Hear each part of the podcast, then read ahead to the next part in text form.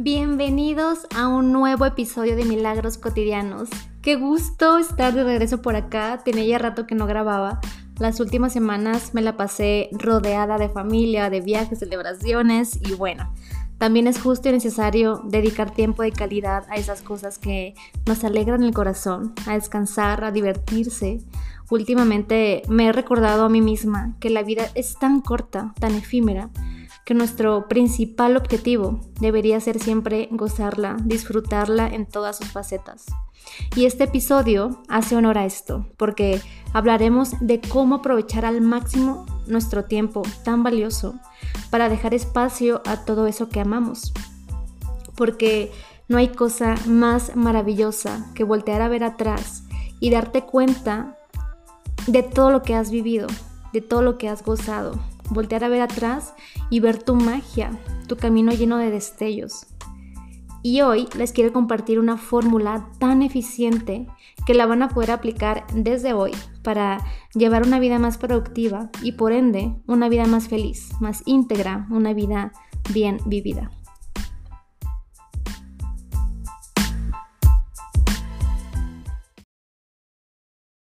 Primero que nada, ¿qué es y qué no es la productividad? La productividad no consiste en trabajar todo el tiempo, ni largas horas, ni desvelarse tratando de terminar un proyecto. Tiene más que ver con las prioridades, con una planificación estratégica y con proteger tu tiempo. Por el simple hecho de estar vivos, siempre estamos haciendo algo, ¿verdad? Respiramos, comemos, caminamos, pensamos, dormimos. Pero no se trata de si estamos haciendo algo o no, sino qué es ese algo que estamos haciendo. Aquí la clave es definir qué es lo que de verdad importa que hagamos. Una vida productiva se resume en sacar el máximo provecho de lo que hacemos. Cuando lo que hacemos importa, tiene sustento y aporta valor a lo que queremos en la vida. Y el objetivo no es hacer más, sino más bien tener menos que hacer para disfrutar más. Y en esto consiste en tomar acciones alineadas, productivas, para transformar nuestra vida.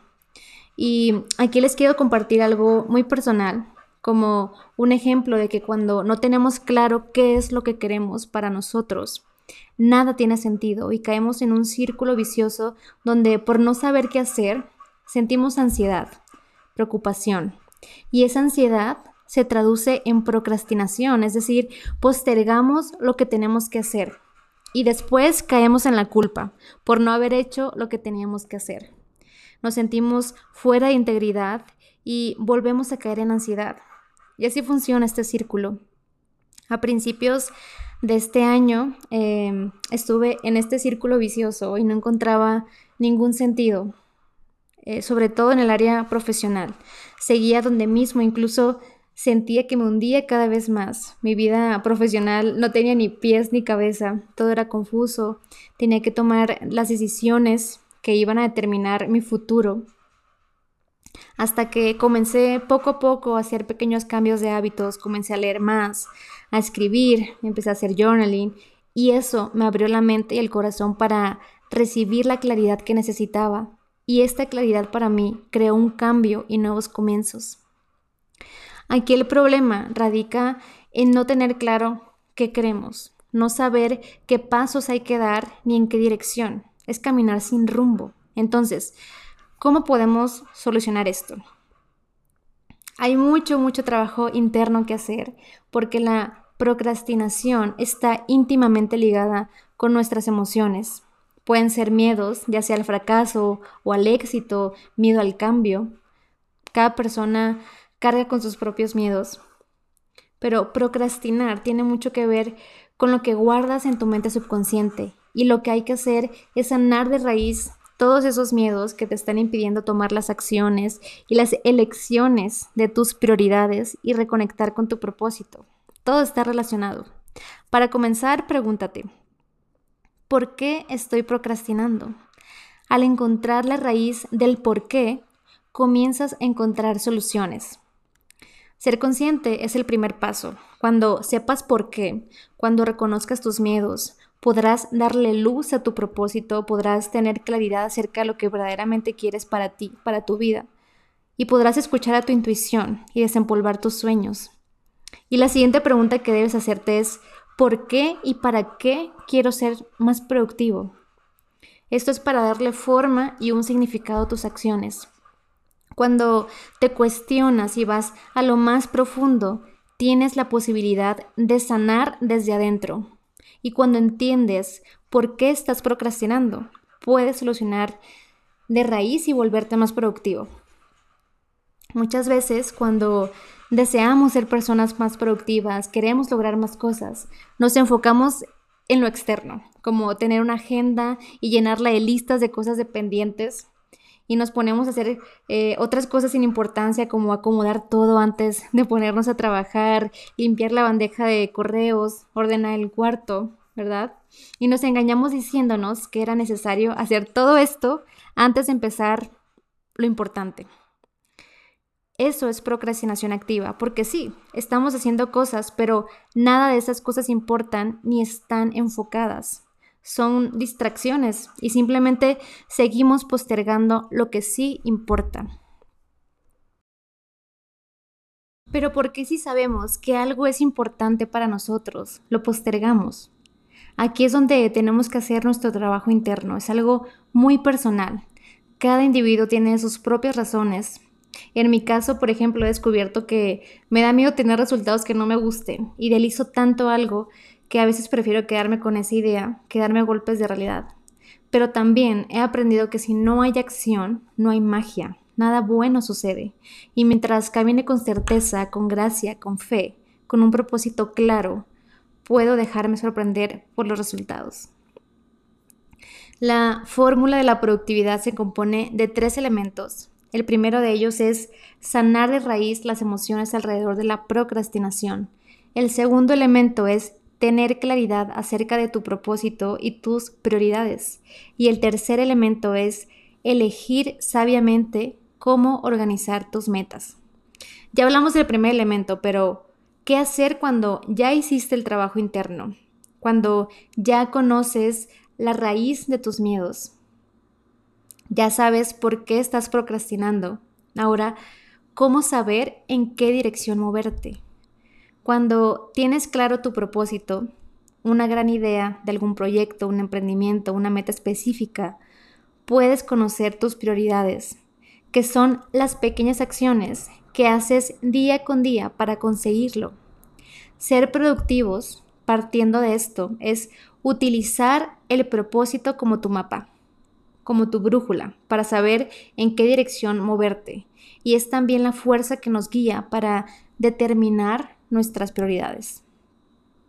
Imaginemos a estos tres elementos como las tres partes que componen a un iceberg. Todo lo que vemos por encima del agua es solo una pequeñísima parte de todo el cuerpo de hielo.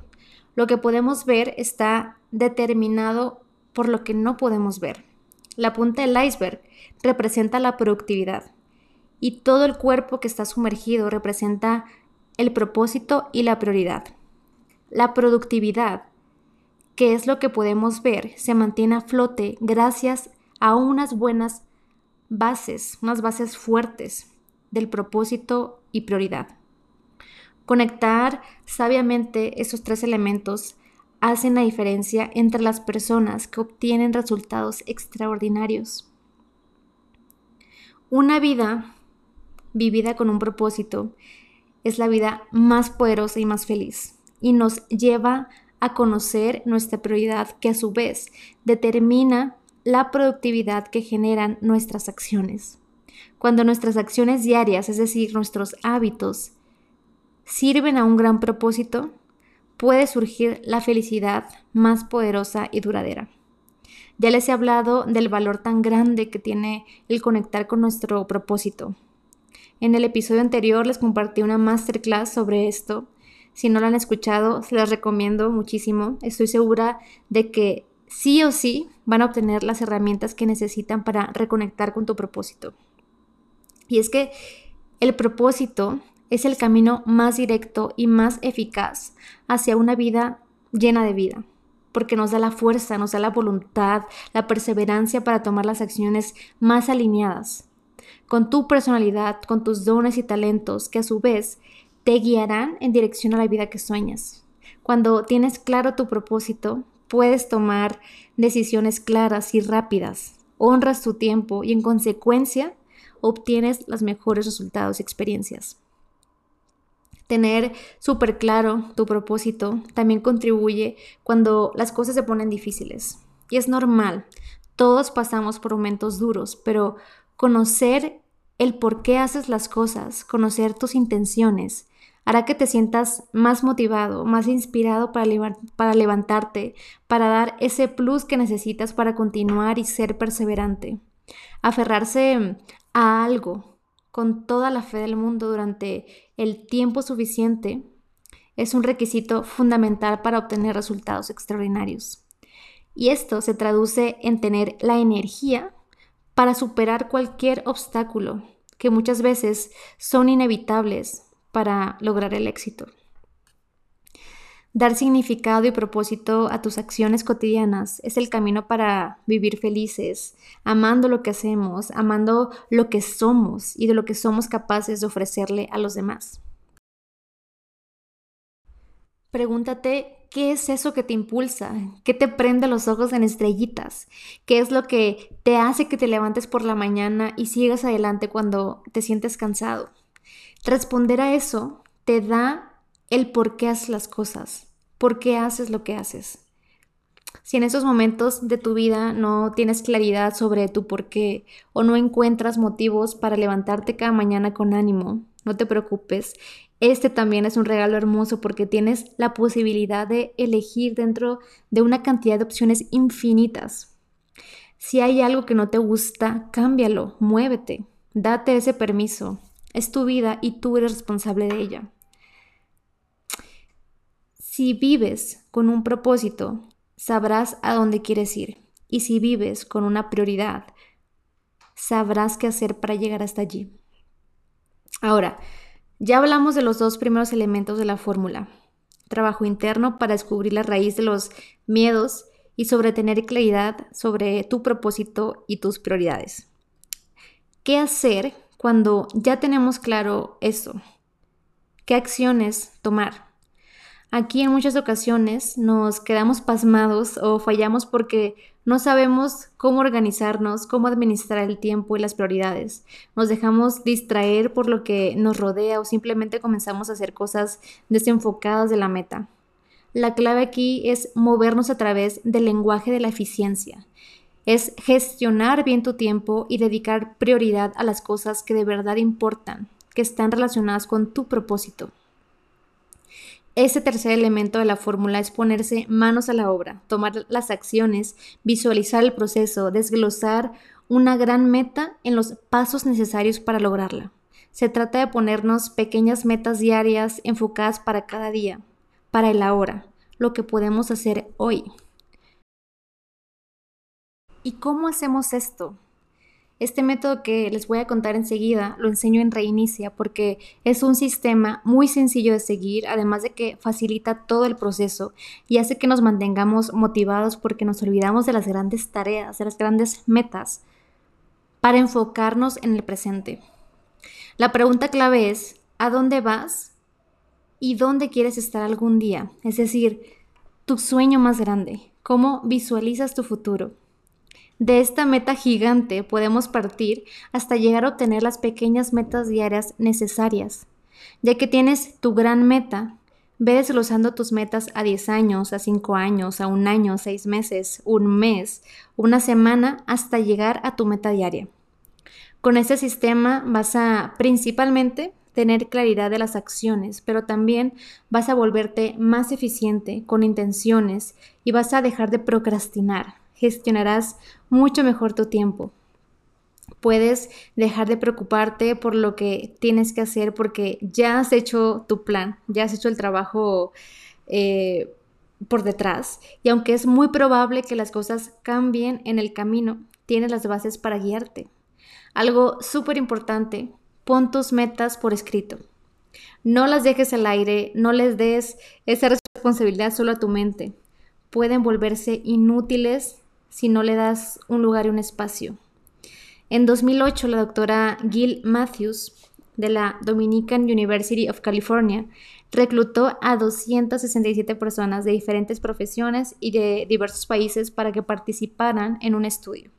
Las personas que pusieron sus metas por escrito mostraron un 42% más de probabilidades de alcanzarlas. Así que poner por escrito tus metas y tu principal prioridad es el último paso para comenzar a tener una vida productiva. Pero ¿cómo saber cuál es tu principal prioridad? Piensa en esa única cosa que tienes que realizar ahora mismo que sabes que te ayudará a conseguir aquello que más te importa. Me dirás que tienes muchas prioridades y no sabes por cuál decidirte. Ok. Aún así, siempre hay algo que importa más que todo lo demás. Y eso lo vas a detectar cuando cumplas con los dos primeros pasos de la fórmula.